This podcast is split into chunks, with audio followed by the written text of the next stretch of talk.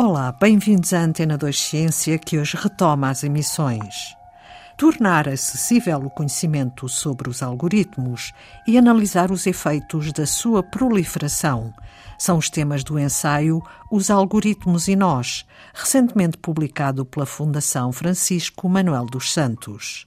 O autor é Paulo Nuno Vicente, professor de Média Digitais na Faculdade de Ciências Sociais e Humanas da Universidade Nova de Lisboa e coordenador do Inova Media Lab. Paulo Nuno Vicente, obrigada por estar connosco em Antena 2 Ciência. Comecemos pelo princípio. O que é e o que faz um algoritmo?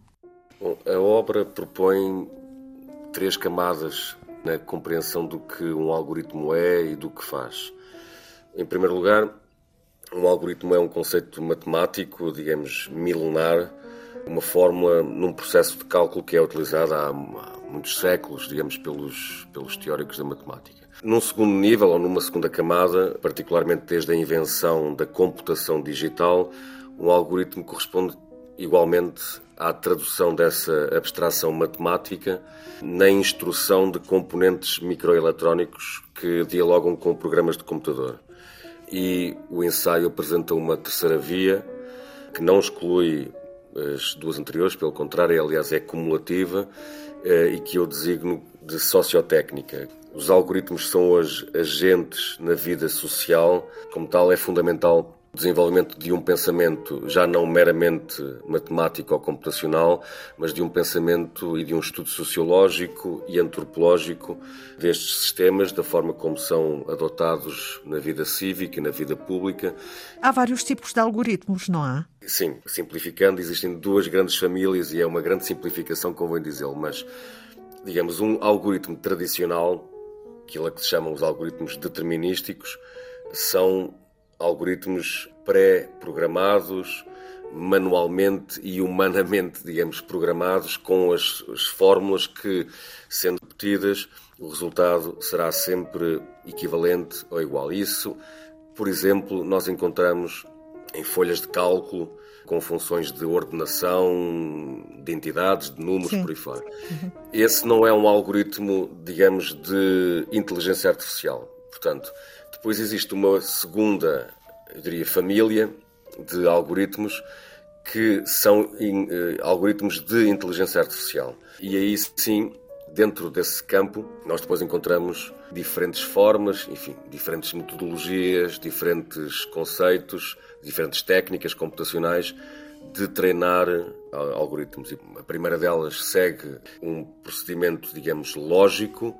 Há depois, eu diria, particularmente nos últimos 20 anos, arredondando, uma escola, digamos, há uma forma e uma tipologia de algoritmos que, digamos, são aqueles que se designam pela aprendizagem automática, ou no inglês o machine learning, que têm diferentes nuances de, diria, de autonomia no treino dos algoritmos, prescindem mais, de alguma forma, em alguns processos, do interveniente ou do programador humano, porque dependem de trilhões de dados não é? E, portanto, na prática, o que eh, na aprendizagem automática e na aprendizagem profunda, chamado Deep Learning, é feito, cria-se um algoritmo que, enquanto forma ou fórmula, depois é sujeita a conjuntos enormíssimos de dados e é o próprio algoritmo que é encarregue da função de detectar padrões. Para resolver problemas. Sim, aliás, o, o algoritmo, quer os de inteligência artificial, quer, eh, digamos, os diria, tradicionais, barra determinísticos, eu diria são fundamentalmente ferramentas de resolução de problemas. É muito frequente aquela comparação entre um algoritmo e uma receita. Eu no livro, enfim, de alguma forma apresento as nuances dessa comparação, porque claro que é uma forma simples de se compreender o que é um algoritmo, mas tem também limites na comparação. Quando estamos a cozinhar, digamos, há sempre alguma margem substancial de alterações QB, como costuma, digamos, o sal QB ou dos ingredientes QB. Ora, na inteligência artificial não é tanto assim. Portanto, isto de facto exige um trabalho de estruturação e de limpeza de, das bases de dados, dos conjuntos de dados estruturados.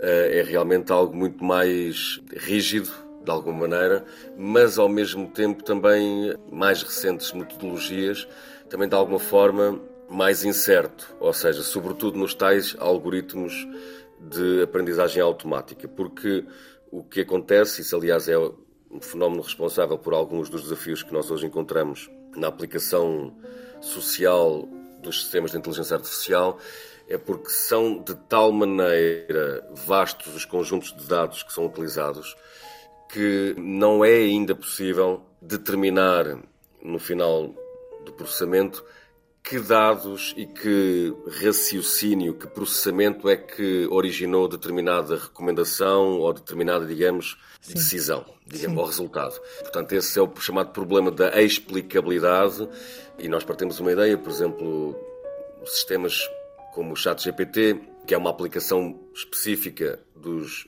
modelos de linguagem, do GPT, eh, digamos, utiliza literalmente trilhões de dados e, portanto, até pela quantidade isto é algo que muitas vezes falha, desde logo, à comparação entre um algoritmo e uma receita, mas falha também muitas das vezes ainda à compreensão pública destes sistemas. Neste ensaio, também analisa o que chama de proliferação algorítmica na vida social.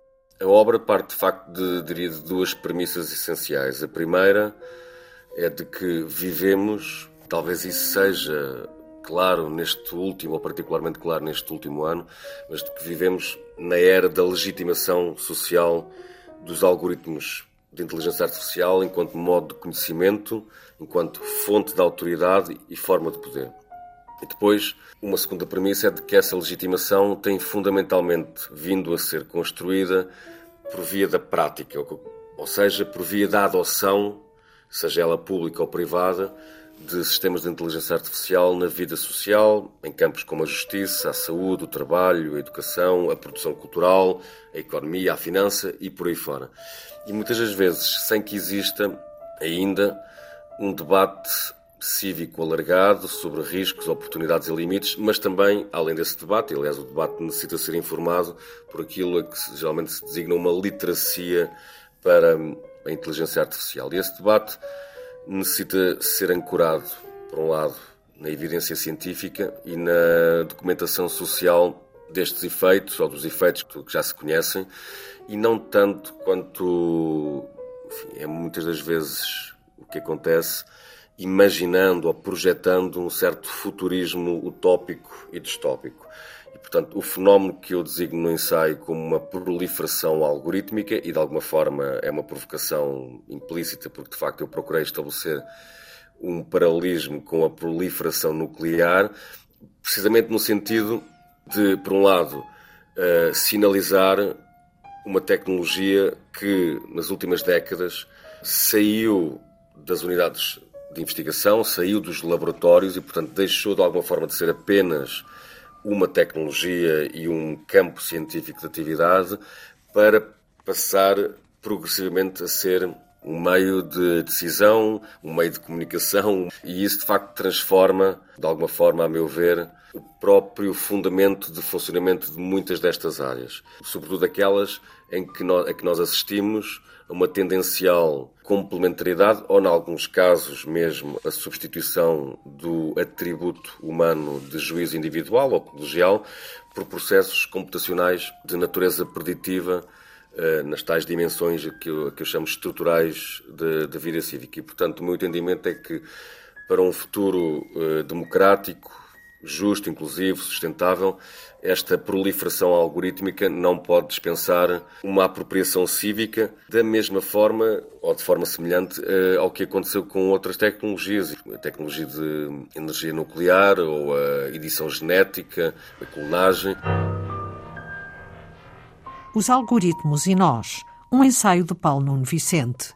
Na próxima edição de Antena 2 Ciência, o investigador irá também falar do trabalho humano por trás das grandes empresas de sistemas algorítmicos, como uma forma de economia de biscate, e da emergência de uma nova forma de poder associada aos algoritmos, a algocracia.